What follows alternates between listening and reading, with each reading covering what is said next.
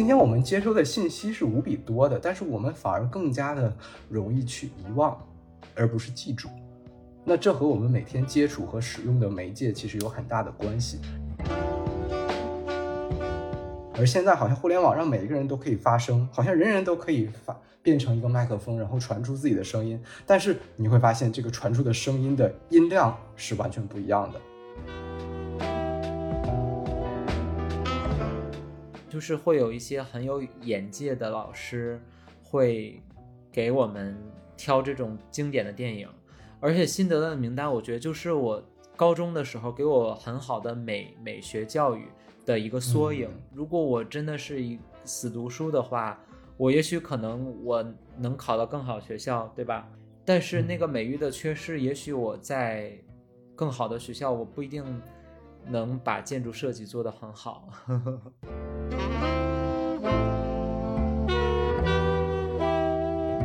各位空间的听众朋友，大家好！今天是空间第一季的第十期，也是最后一期。然后请到的重磅的压大轴嘉宾是我的高中同学，我的十多年的好朋友白帆。呃，他是现在是中国传媒大学呃传播方向的博士研究生，具体那个专业比较复杂哈。那我们请白老师自己做一下自我介绍吧。啊，空间的听众朋友们，大家好，我是白帆。呃，我目前是在中国传媒大学读博士，然后博士的专业方向是互联网信息。然后我所在的那个学院呢，它的名称比较长，叫做媒体融合与传播国家重点实验室啊。然后呃，如果后面聊到了这个呃实验室呢，我们可以再聊一聊它的名字的由来哈。然后我的本科和硕士也是在中国传媒大学度过的，可以说是一个中传的老土著了。是，而且你中间的时候还去那个新华网工作了两年，呃，你学术背景就是一以贯之的这个中传，就是广院嘛。这个清华的那他们称为三清，你这个应该叫什么三广？但我觉得今天也不以这个学术为绝对的线索哈，我觉得还是把我们各自个人经历作为一个案例来讨论，因为我们真的是认识的时间非常长。呃，我可以说白帆是我这些年最好的朋友，是认识时间最长的朋友了，因为我们是零八年的时候上的高中嘛。到现在已经过去了将近十四年了。嗯，对，第十四年了。再一个是因为就是我们俩都来自于这个东北的小城市，呃，这个白老师是在这个铁岭开原啊，就是这个呃，我觉得你们的有好多代表性名人，你可以给大家介绍一下你们家那头的名人。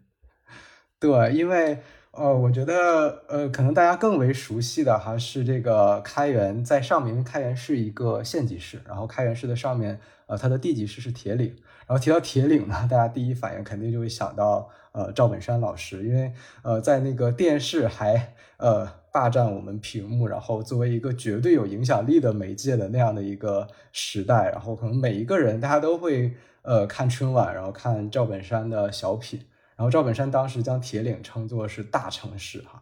我们现在更熟悉的好像是李雪琴哈，因为李雪琴也是开元人，然后她的那个在互联网上最著名的那句话好像叫做“宇宙的尽头是铁岭”，好像又又给这个铁岭从原来的大城市赋予现在的这样一个新的内涵，叫做宇宙的尽头哈。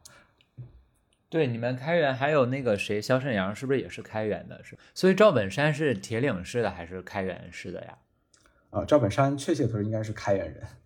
哦，对啊，对啊，你看，我就说这三个人其实都是开元的，因为铁岭可能大家会觉得已经不是一个特别大的城市，那它下属的一个县级市还是出了三个非常有名的孝星哈，而且代表三个时代，我觉得开元这是一个神奇的地方。然后我我我们高中都在沈阳读的嘛，沈阳东北育才学校。然后我们在初中毕业及之前都在各自的城市。我是在那个辽宁丹东，呃呃，丹东的话，我觉得跟你们也挺有意思，也挺像的哈。就是你刚刚也说了一些媒介这种词，马上专业性就上来了哈。我们在媒介之中，其实第一代的丹东代表人物是。容嬷嬷 就是《还珠格格》里面那个李明启老师，容嬷嬷。对对，那个时候我们说起我们城市的这个著名影星就是他。然后后来是黄景瑜，啊，是那个前几年演这些呃比较硬汉的角色，这些呃主旋律的电影，黄景瑜特别火。然后在在几乎是同期吧，然后是摩登兄弟刘宇宁，他我觉得还挺是一个城市 icon 的，因为他当时在我们那边一个景区叫安东老街，你可以理解为这个重庆的磁器口，呃，这个西安的永兴坊，呃，什么之类的，就那那是一个就是一个游客区嘛，然后他在里面就是呃。摆好机器在那儿直播唱歌，然后在网上和在线下都特别火，然后后来就一直火到了这个呃这歌手界，就是他从一个网络主播出那个出发，然后成为了一个专业的歌手。但我觉得这些好像都这两年比不上丹丹东草莓的这个 影响力，而且丹东草莓某乳品品牌还。专门今年做了一个丹东草莓的联名款的酸奶，然后经常有同学有朋友给我拍照，说什么在超市看到了，说丹东草莓都可以成为了一个 IP，所以我我就觉得丹东就作为一个小城市，包括开元作为一个东北小城市，那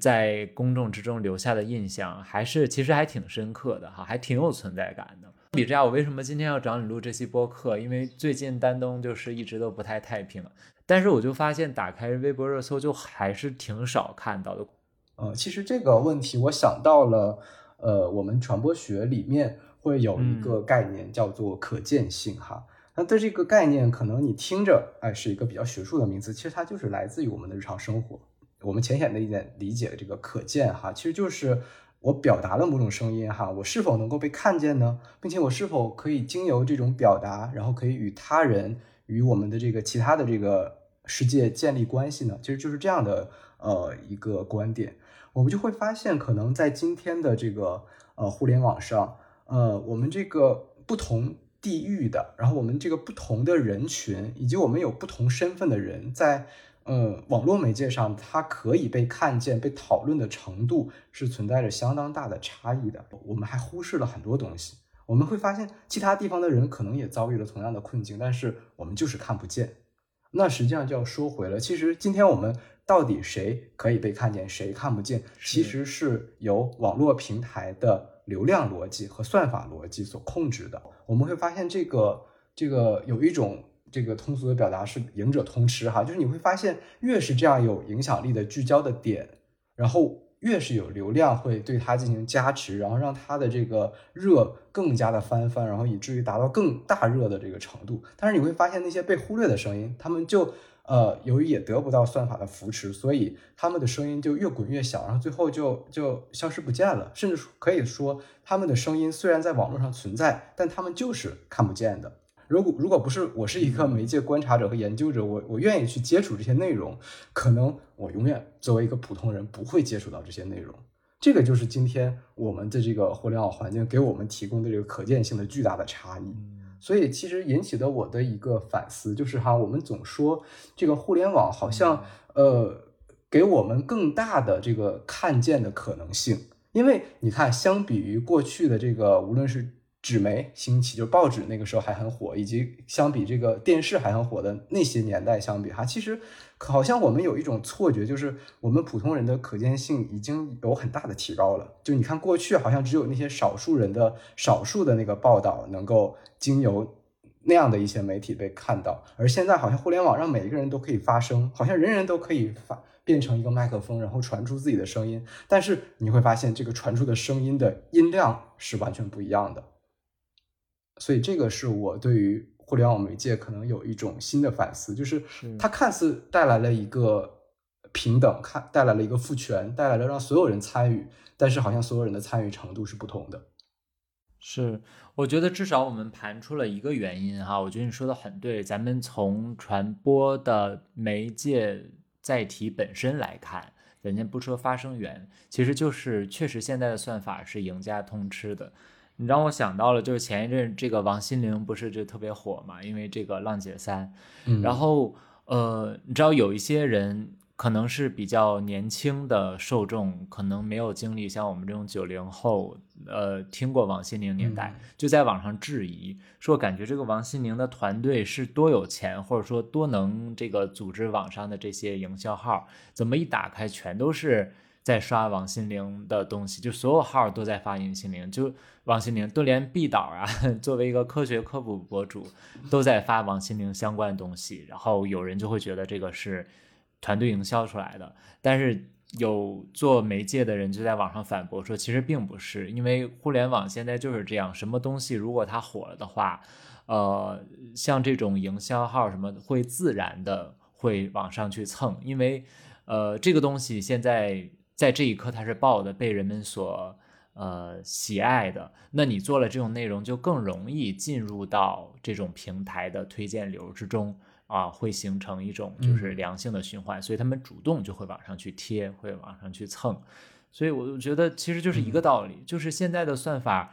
就是你什么东西火了就特别火，然后什么东西不火就不火，然后由此其实可以衍生衍生到一个话题，就是那平台基于这样的一个呃流量的逻辑、算法的逻辑，它是否有利于社会公平？就是尤其是呃弱势群体的可见性。那算法如何保证他们的可见性？我觉得这就是我们接下来要追问的问题了。当然，可能现在我觉得，呃，这些平台，呃，有一些平台在努力的改善，比如说它可能会以这个，呃，社会的公共性，哈，对，以它的这个公益性质，以它，呃，参与的这个人数，可能可能有一些这样的算法进来，然后就不完全的以流量为主导。我觉得这样的改善还是必要的。嗯，但是你觉得这个东西，我。我不好说这东西一定是必要的。其实啊，你你你你论证一下，为什么你觉得这个东西是必要的呢？啊，因为我们不可能对弱势群体视而不见啊。就是对，就是一个商业平台，它嗯，它永远不可能要追永远的追求它自己的商业逻辑，它必须要兼顾到社会公平，它才能够有更长久的生命力。嗯，但我觉得你这个模型非常理想化，因为你没有办法，就事实上，我觉得这是没有可操作性的。你你如何界定这个东西弱势的东西哪些被推荐呢？如果你想要一个均等的推荐的话，嗯，这件事情会会会实现吗？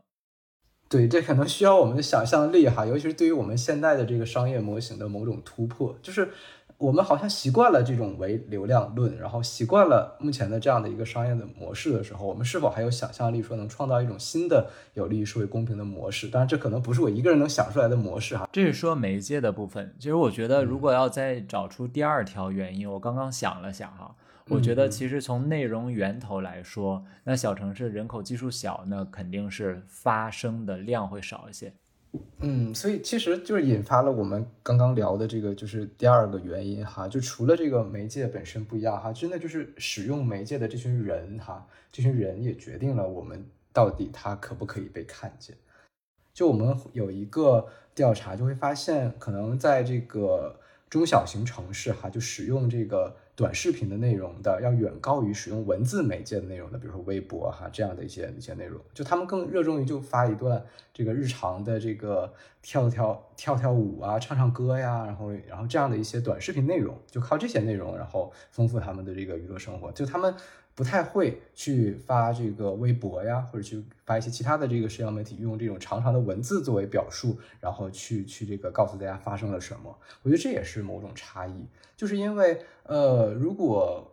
呃我们这群待在家里的这个上了年纪的这些人，他们没有能力，或者说他们也也不会有意愿去使用一些相对年轻化的或者更具影响力的那样的一些媒介平台的话，那其实他们的声量也。当然不会被放大啊！当然，除了这一点原因之外，因为也有平台自身的那个流量的逻辑。当然，前面已经聊到了，就即使是在抖音平、抖音、快手这样的短视频平台，还是会有一些娱乐内容可能能得得到更大的关注。当然，这是刚刚我们聊到的话题了。嗯。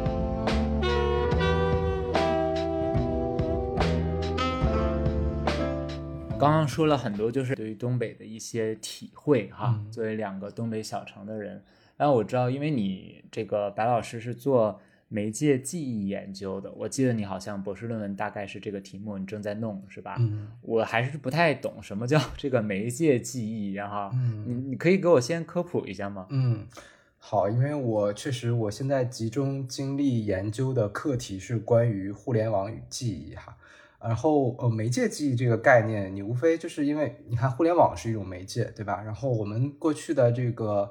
呃文字啊，然后我们的图片啊，我们的这个音视频，可能好多这种这种媒介，对吧？它们都作为一种媒介，可能能够保存我们的记忆。然后你像这个今天的我们使用的互联网，它也能够保存和记录我们的记忆。呃，我觉得因为人绝大部分时候，甚至甚至我觉得是呃百分之九十九的时候，它都是需要依靠记忆来完成各种各样的这个活动的。就比如说我们刚刚录播课，然后我们刚刚通过彼此的分享，然后进一步建构了一个新的，就我们正在聊，也正在产生新的记忆。其实记忆这个问题是始终缠绕着我们这个人作为这个这个主体的这个这个一直的这个这个缠绕着的，因为没有记忆，我觉得人可能就称之不了为人。所以呢，嗯，记忆问题在我看来是非常重要的，因为好像，嗯，我不知道你有没有这样一种感受，就是我们好像更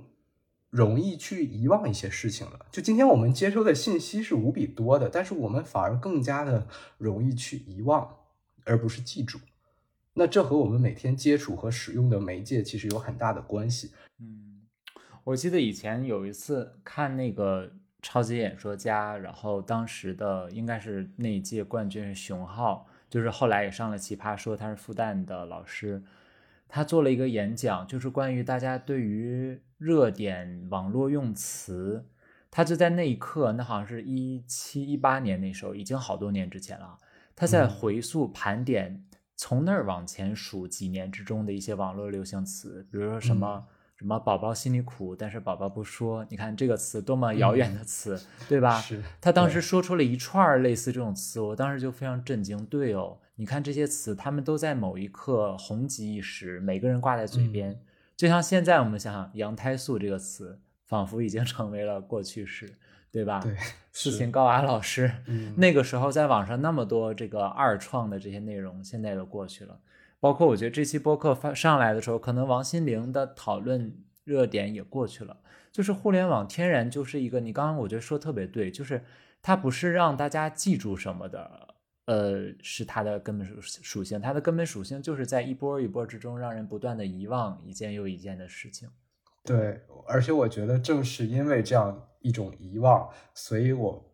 才更加的要研究记忆，因为我觉得记住是一个很重要的事情。当然，就是对记忆问题的这种着迷，还有我一部分个人就是性格也好，或者个人兴趣的原因也好哈，因为我其实是一个比较恋旧的人，因为回忆这件事对我来说实在是很着迷的一件事。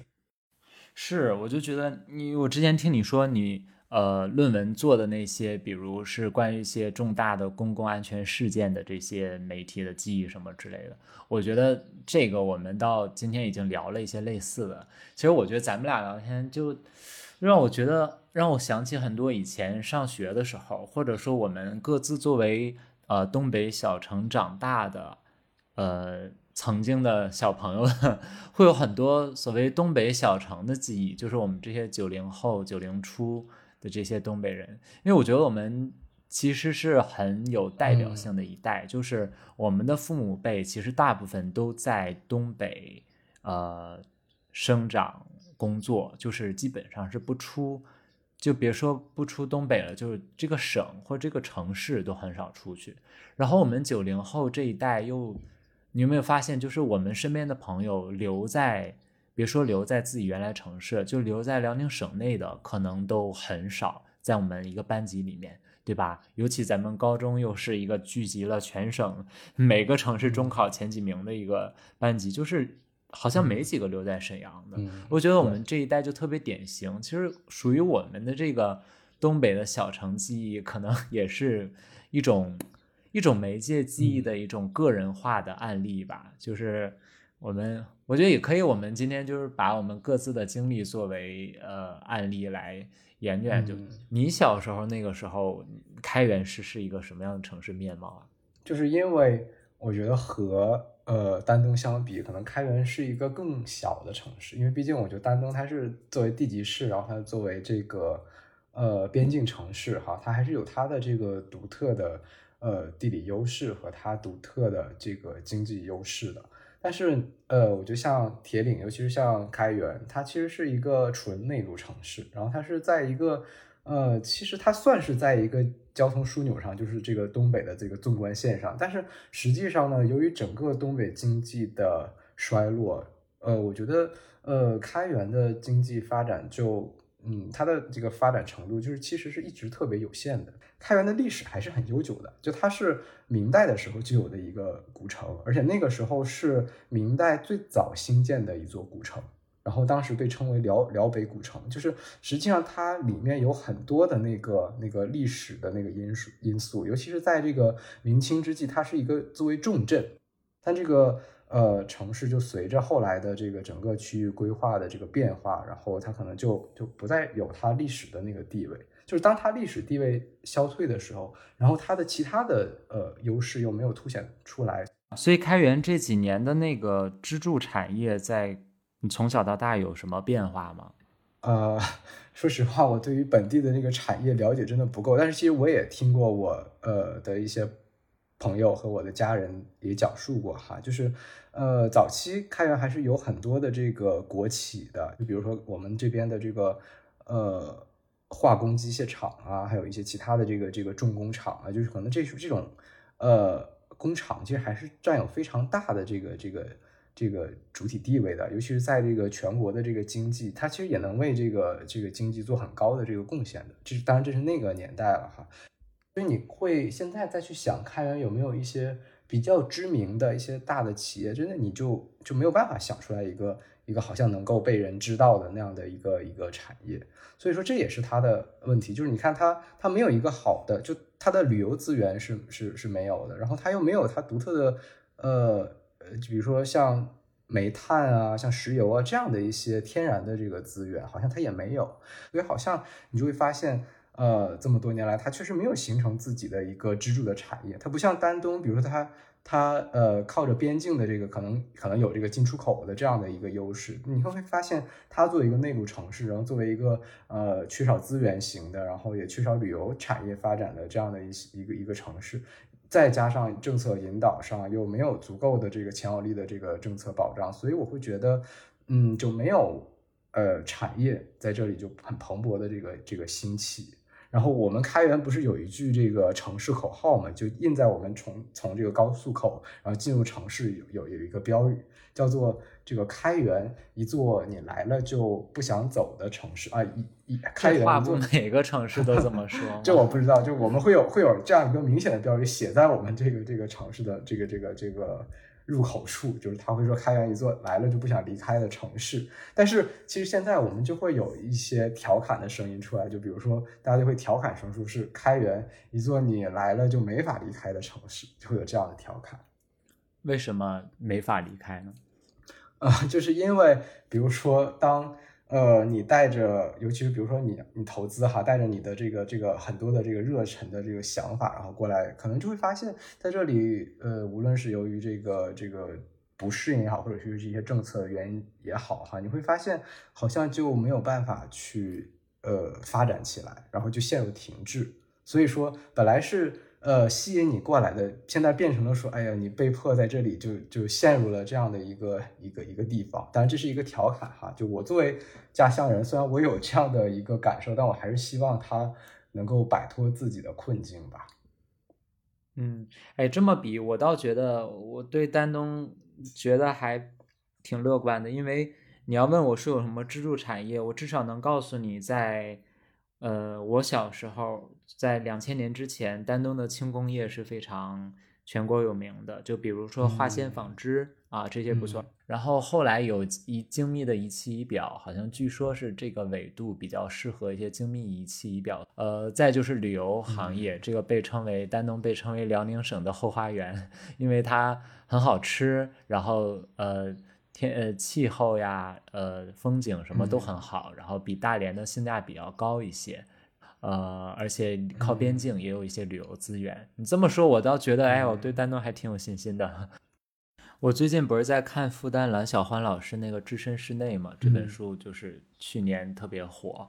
呃，他就讲到了有一些城市可能政府是比较高瞻远瞩的，他会主动引入一些产业原本没有的，比如像合肥市政府特别有名，就是把这个京东方就是做液晶面板那个 BOE，你应该知道，呃，在合肥建厂，然后一下子就是因为原来京东方是在北京九仙桥那一带，就是七九八那一带，那是原来老的北京一个什么电子显像管厂什么的，这是它的前身。引到了合肥，然后一下子就把合肥的相当多的就业呀、经济活力就带动起来了啊！我我就想到，其实有时候不一定非要一个城市的发展啊，它不一定要有什么过去的基因或者是传承，呃，不能说你像辽宁像阜新呀、鞍山这种煤矿，当年就是挖煤的城市，本溪什么之类的，因为煤矿挖干净了，然后城市没有发展着眼点了。啊，就也许，也许我们真的就是差一点像合肥市政府这样一种魄力啊，因为合肥市政府当时好像是拿出了整个财政预算的大部分，然后又很努力的配了一些贷款什么的，才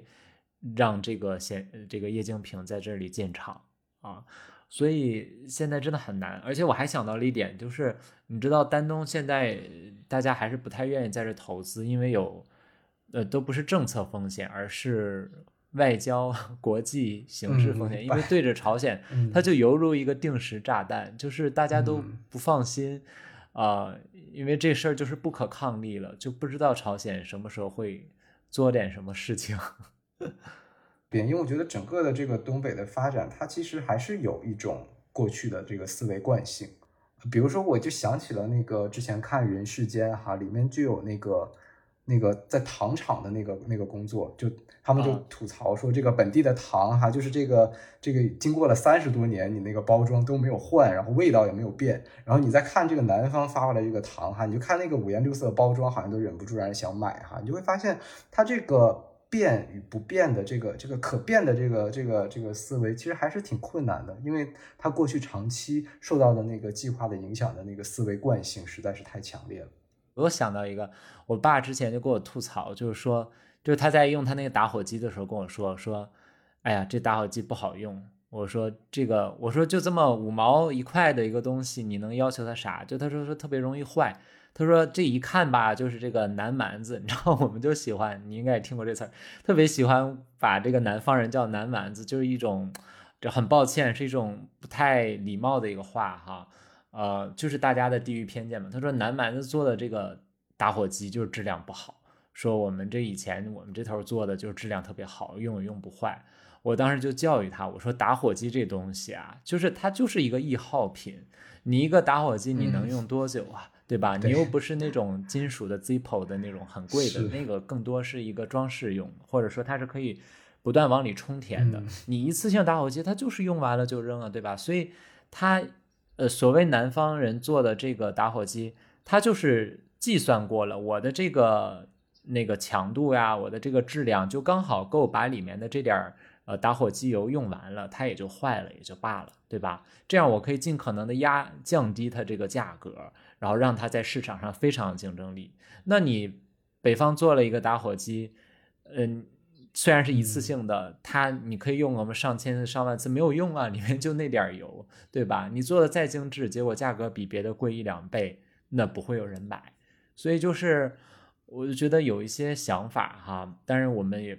不一定真的就一定是东北大家会有这个想法，但是我觉得至少从我家里人的这个切面我能看出来，就是至少我们自己应该呃自省或者是。警觉要避免一些有时候一些固化的一些想法，对一种惯性。我觉得“惯性”这个词用的特别好。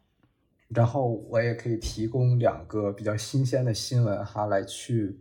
提醒我们，确实应该有这种警觉了。首先第一个就是，呃，我不知道这两个新闻你都关注没有哈？就是其中第一条是这个说，哈尔滨市的这个人口其实已经跌破千万了，就从这个点开始，对对对，东北东北再也没有千万级人口的城市了。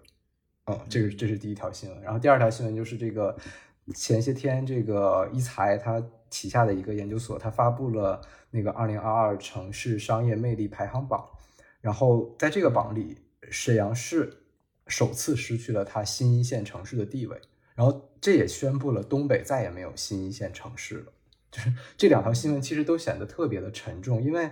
好像我们过去那些引以为傲的哈，我们作为共和国长子的那些那些东西突然就烟消云散，然后我们就会发现我们的经济也不景气，然后我们这个城市这个人口哈也在锐减，然后我们这个哪怕是这个城市的竞争力好像也在下降，然后种种的这个迹象其实。嗯，指明了一个并不乐观的一个东北的未来。我觉得这是我们两个作为这个东北小城走出来的，嗯，两个人，我觉得我们应该要去关心的。就其实现在已经到了一个比较严重的一个程度了。嗯。但是你说，因因为我们也不是做政策研究的哈，其实这种时候该如何破局？至少人才是一个很重要的点。比如年轻人，你看东北的人才都在往外走。我想我们两个其实就是某种不断出走的这种状态。你看，都是在。初中就离开了本地，然后到高中其实就到了对我们来说都是陌生的城市了嘛，都到了省会城市。对，来到了省城。对，然后省城读完高中之后又来到了大城市。对啊，到了北京，我到了各个地方。嗯，对吧？是。其实，哎，回顾我们高中时候，那个时候是一个什么状态呢？我们高中东北育才学校其实已经是辽宁省最有名的、最好的一个学校了。其实，哎，你当时为什么要决定去沈阳读书呀？嗯，所以可能跟刚刚那个话题又联系起来了。就是当我们看到这个经济发展也不够好，然后整个城市发展也不够好，然后我们就发现它的教育可能也相应的不能达到一一定的这个这个标准了。就你会发现，尤其是在我那几年哈，由于这个可能还没有限制说这个这个呃优等生的这个外流的时候，就是我我们那些呃考试成绩就中考的成绩相对好的那些同学都选择了。呃，来其他的这个城市，呃，去念高中，就当然不仅仅是来这个东北育才哈，当时可能有种种这个省内一些好的学校可以选择，就大家都会觉得，哦，我要去一个更好的这个教育资源的这个学校，对吧？它一定是比本地的学校更好的。就是当时我的成绩是开元市的呃第三名。所以呢，可以带着这样的一个成绩，就就也不用经过一个统一的再次一个一个一个考试，然后就可以报考东北育才的这个科学高中部，就他当时就可以招人。你呢？你当时为什么要来育才呢？呃，我是觉得沈阳的学校一定要比 丹东的要好呀，就是我们都是这种感觉，就是对吧？呃，北京的比沈阳的好，沈阳的比自己家的好，对吧？都都都会有这种感觉。但是其实我回头看看，因为那几年有时候假期的时候会回到呃家里这边的重点高中的老师那头去那儿上上课，提前预习一下。我就觉得，嗯，至少丹东重点高中的老师，就以数学老师为例，讲知识是非常之细致的。因为可能就是这个学苗的质量比不上东北育才这个从全省找出了所有这个前前前几名的学生，是吧？我觉得我们高中的老师就教的还是比较。浅的，就是比较点到为止，因为大家都太聪明了，差不多说一下，大家都都会了。但是我觉得小城市的重点高中，就是因为学生的水平呃比较参差，所以就讲的特别之细致，我就觉得听的就觉得特别的好懂啊，这是我当时的一个感受。但是我现在回头看，我觉得还是要到更大的平台，就是你不觉得，就是咱们刚去沈阳的时候。呃，全省各地的优秀学生都在一起。一开始我感觉是一种丛林法则，就是大家觉得哇，这个不行，我们一定要突出重围，一定要在成绩上排名很靠前，是吧？我一开始成绩好像也挺好的，然后后来的话，我们就发现有一些多元的价值被看中了。至少虽然我们那个不算是一个所谓特别素质教育的。呃，学校哈，但是我觉得我们从老师到学校的一些比赛什么的，都认可你一些多元价值。你像我们俩的共性就是，呃，可能我们理科没有特别好，但是我们呃语文都还不错，对吧？所以你看那个我们比如做作文比赛啊，什么读书比赛啊，你还参加还演讲比赛，我们都参加过一些辩论比赛什么的，在这些上面都能。展现出价值。至少这个让我觉得，呃，我在未成年之前就意识到了价值的评判不是唯一的。这其实也就是也形成了我未来这些年的价值观，就是如果所有人都要争一个金字塔尖尖上的第一名的话，我当然也去争，但是我一定要知道自己跟别人不一样的地方在哪，我独特的不可替代性的价值是什么，对吧？嗯，你那时候什么感觉啊？我我觉得今天我们这个成功的标准恰恰就是太单一了，就是我们只有一座金字塔，对吧？金字塔最顶端的那个叫做最好的，然后依次往下排。可能你在金字塔的底端，那你就是社会的失败者，你就是要被淘汰的人。但其实恰恰是。呃，多元的评判标准才应该是我们这个社会应该去奉行的，因为每个人他的价值点，他闪光的地方都是不一样的。就我们不可能呃让所有人都用同一样的一个标准来去进行评判，那其实是抹杀了人的多样性，对吧？也抹杀了人的这个自由的可能。所以在这一点上，我回顾我的高中生活，我就会觉得，其实高中带给我的更多的哈。虽然也像你刚刚所说的，它不是一个完全素质教育的学校，我们大多数人最后还是要走高考的渠道，但是它极尽可能的打开了我多元的视野，打开了我呃对于各种事物的不同的认知，它让我会觉得世界上不是非黑即白的，然后所有的这个这个人他都可以通过自己的方式活出自己的价值，我觉得这个是呃育才带给我嗯和。之前的学习环境完全不一样的一点，因为刚刚你有讲到，你有和自己丹东的学校进行这个来回的这个这个比较，其实我也有过，就是我也回到过我的这个开源的高中，然后去看他们的一个学习环境。我觉得如果用当下还比较时髦的一个词，我我用内卷这个词来形容的话，就是其实东北育才的内卷的程度。是很低的，就是它虽然也存在着考试，也存在着排名，也存在着竞争，但是我觉得我们同学之间的关系更多的并不是竞争者的关系，我们真的是在一个嗯相对轻松一点的环境下，然后彼此扶持，彼此成长，然后共同塑造了彼此的那样的一个相对友好的环境。而我回到我的那个开元高中，我我会感到整个的这个学习环境是相对压抑的。因为它所有的其实外部的这个活动都被尽可能的压缩了，只剩下我们在考场上，我们考试，我们比拼分数，就和现在大多数学校一样，就我们越来越看重比拼分数，比拼这个这个最后谁第一谁第二的这个时候，就是这个内卷程度越来越高的时候，其实是让我们的人的这个内心其实变得更痛苦的，然后更压抑的。就我在开元高中的那个有限的这个这个停留时间。那个观察中，我是看到了那样的一种压抑的状态。当然，我在育才的时候，可能我那种压抑的状态就会少很多，因为我会呃，在这个学习之余，我会培养很多其他的自己的爱好。然后，像刚刚我们聊到了很多比赛，其实，在那些比赛里，我们有真正的更好的回忆。我觉得那些回忆对我们来说，可能比当时多学了呃，多多做了某道数学题，可能更让我们受益吧。我是这样想的。哎，那我问你啊，你现在回想高中时候就那种活动，你觉得最有成就感的是哪一件事儿啊？我们俩对比一下，不一定是活动啊，你也可能是考试考完了也也算啊。其实对我来说最有成就感的是我在呃高一到高三期间，其实完成了很多本周记，然后我真的。在很用心的写我的周记，然后我的周记并不仅仅局限于我的生活，也包括我对于社会热点的看法，也包括我对于人生的理解，然后包括很多很多这个因素在内，包括幻想的，包括等等的。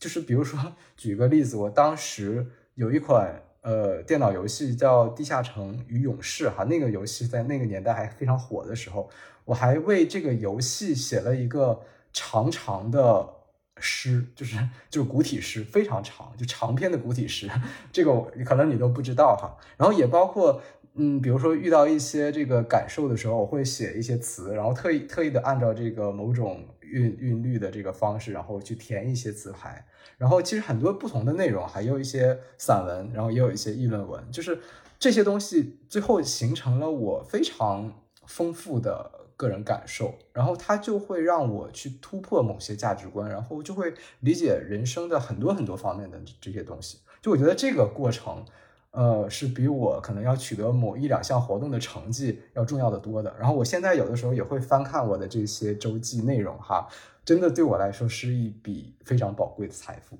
哎，那相比之下，我觉得我真是俗了很多，因为我觉得你追求的是感受，你追求的是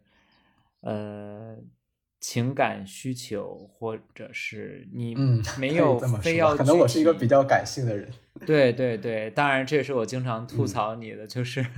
你做事的目的性是不太强烈的。那我我我现在回头想一下，我觉得可能我做事还是目标比较清楚的啊。从小到大其实是这样的，我觉得我可能比我会清楚很多。我反倒是俗一点，就是有一次读书笔记的比赛得了就是唯一的特等奖嘛，那次我是比较有成就感的。呃，那个的前一年是你得了嘛，然后后一年是我嘛。对。我有印象，当时我记得你讲的是《牡丹亭》，是吧？对对对，因为那一段时间，我有段时间特别喜欢听这个昆曲，然后看那个唱词，然后看了很多相关的书。其实这些都游离于呃我们的学业之外的，因为当时好像课本上会有一些《牡丹亭》《游园惊梦》的选段，但是不多，也不是必修。呃，但是我从中找到了一个有趣的乐趣。我前两天还去那个。呃，重庆市川剧院去听了川剧啊，川剧有一些就是融合了这个昆昆曲的唱腔的，然后还挺好看的，我不得不说，虽然这个延续延续至今了这种爱好，其实没延续，但是我就突然拿出来回忆一下青春，对，因为哎，真的已经算我觉得算辽宁省里面比较素质教育的了，呃，我觉得跟那个什么像我朋友张林、曹宁他们青岛二中。是比不了的哈，他们的那个素质教育就是，你之前听曹宁讲过吧？就是他可以就是下午很早就放学之后就跑到图书馆去看书去了。我们那个时候图书馆，我们应该只去过我们的图书馆是个啊，对，就不是一个经常会啊，摆设，对，可以这么讲。哎，不过那次你去那个图书馆，你当时看什么了呀？所以你看，我就没有印象了吧？所以我才说是个摆设，对，忘记了。我们只去过一两次，应该，然后是属于那种类似开放日那种，然后全班也去。这个我印象很深刻。我当时去找了弗洛伊德的《梦的解析》。哇，我我忘了我在什么时，也不厉害，就是我忘了在什么时候听别人讲过这书，我就觉得很神奇。因为当时不是说弗洛伊德每天睡觉醒来，呃，半夜就是做了梦，然后醒来之后马上在。床边拿一个本记下来嘛，我就觉得这是一个很有趣的实证主义精神的一个研究，可能研究的种子也在那个时候埋下。对，尤其我会觉得，可能现在这个学生的这个学习环境和我们那个时候又不一样了。就那个时候，我不知道你有没有用手机哈，就我当时那个手机，当时还没有智能手机嘛，就智能手机是我们在上大学之后才去使用的，就用着一个非常老旧的古董的那种那种那种手机，然后只能发短信。然后当时好像有一点点智能功能了，就是上网功能可以可以挂一个 QQ 的，但是我的手机还不能还不能这个这个实现挂 QQ 的功能，好像只能就是嗯上面聊聊天。网页版三 G 版嘛，对，我是蛮享受，就是没有现代的这种发达的媒介，然后做干扰的，就我们之间彼此非常紧密的连接的那样一种状态。所以我就不知道现在的学生，比如说他更多的时候是不是一个人开始独自的去面对屏幕，对吧？他的乐趣来源是不是已经变成了短视频，对吧？变成了各种社交媒体。但我觉得我那时候高中生活的，呃，几乎绝大多数的乐趣都是和你们相处，都是和咱们这群好同学在一起，然后度过的。是啊，我觉得在呃也也不好评判对错和好坏。可能现在大家小朋友也像我们此刻一样，就是活在社交媒体之下。但那个时候，我们的社交圈子没有扩大到大大的圈子，这种网上哈，都是线下媒体。其实我们真的能感受到线下的魅力，甚至就比如看电影，那时候不是经常放电影嘛？我先回想起来，这个我这个这个这个要讲，嗯。对，好几部电影都特别印象深刻。我记像看《辛德勒的名单》，我们还是在报告厅看的。你像那个时候的英语老师是非常，呃，那个好像是哪儿哪儿毕业的老师，就是会有一些很有眼界的老师会给我们挑这种经典的电影，而且辛德勒的名单，我觉得就是我高中的时候给我很好的美美学教育的一个缩影，就是你看那个时候这部电影明明那个时候已经有了彩色的呃技术，但是它依然用了黑白，但是只有一处彩色是小女孩的红色衣服的小女孩。它成为了一个突出的对比和线索。就这些手法，我觉得如果我真的是一死读书的话，我也许可能我能考到更好学校，对吧？我可能本科能考到更好的学校，但是那个美育的缺失，也许我在更好的学校，我不一定能把建筑设计做得很好。嗯，是因为我也对那个放电影。有很多的那个感受，其实不仅仅是电影内容本身会带给我们更多样的这个审美的教育，以及更多样的这个价值观的这个培育。就当时我们整个班级集体在那里看电影，然后看到某个场景，然后有同学在那里尖叫啊，有同学在那里欢呼，然后有同学在那里。开另外一个同学的玩笑，其实这些场景都在我的脑海中，就我现在一想起来还能浮现出来。我觉得那种集体在一起观影的感受，和我自己，比如说今天我想起来看，再去看辛德勒的名单，坐在电脑前独自一个人去看，这种感受是不一样的。就是在那种集体的氛围中，达到了你对于那个美的理解，可能是更深刻的。啊，这是我的一点感受，就至少我我我在那种集体环境下，然后迸发出的很多的这种感受，然后是我一个人独处的时候所替代不了的。最惨的应该是我们这一级嘛，被吐槽的就是二零一九级的学生，其实最惨的，就只上了半学期的学，然后到二零二零年初就疫情大爆发，直到现在，可能就是你真正在。线下的这个相处的时间就非常的有限，就大部分时间大家都是在网上这个通过这个线上授课呀这种方式。那其实发现这样的交流，就尤其是隔着媒介的交流，就我们会发现我们隔着一层屏幕，然后隔着手机也好，或者电脑也好，平板也好，就发现那样的一种交流，甚至给我造成了某种。就不真实的感觉，就包括我们现在的聊天，我会觉得，如果我们能够在线下相遇，然后我们的聊一定是更尽兴的哈，我们彼此观察彼此的这个这个眼神状态，然后就是那种感觉和我们在线上这样去聊，还更多的是那个不一样，所以我会，嗯，尤其是在你失去了呃。一个一个一个一个东西的时候，你就格外的知道珍惜。因为我觉得我还好哈，因为我经过了这个完整的本科阶段的那那样一种线下的校园时光，我也经过了这个研究生阶段的线下的校园时光，所以对我来说，我知道了那样的一种校园时光。但是我觉得，可能对于本科生而言，呃，他们的这个生活其实还是留下一些遗憾的。嗯，可能在未来，可能研究生阶段或者未来的读书阶段，可能再去弥补的了。这种不确定性笼罩着我们，尤其我觉得对于未成年人的这个心智很重要培养阶段，其实还是挺挺大的问题的。嗯，啊，因为我会觉得，就这种不确定性不仅仅影响我们的这种认知，影响我们的情绪，其实好多时候我们的人生选择也好，或者一些决定也好，其实也被影响了，因为。呃，我之前和朋友就是就是制定过一个小的旅行计划，就是我们打算在未来，呃，每一年或者或者嗯，隔一段时间，我们可能就会去一个国外的国家，呃，因为我觉得视野还是一定要进一步的去打开的，就只有看到更多元的文化，我就才能更好的理解自己嘛。咱们聊了这几件事儿哈，我就觉得人是活在一个自然的周期之中的，那可能像这两年。从从近的来看，那就不得不顺着这个来寻找自己的这个，在这种背景之下的生活方式。那就像东北，其实东北也进入到了一个自然的周期，就是这几十年东北一定是落寞的。那作为这个一个低谷时期的城市，该怎么样来度过这个周期，进入到下一个周期？我觉得也许。无论是我们小我还是大我，都要考虑的问题。嗯，我有一个和你稍微不一样的感受，我会觉得我们还是有那么一丝丝的能动性。我觉得我就从我能够做的那些事情开始，然后嗯，与他人建立更紧密的联系，最后可能会产生那么一丝丝改变吧，这是我的感受。嗯，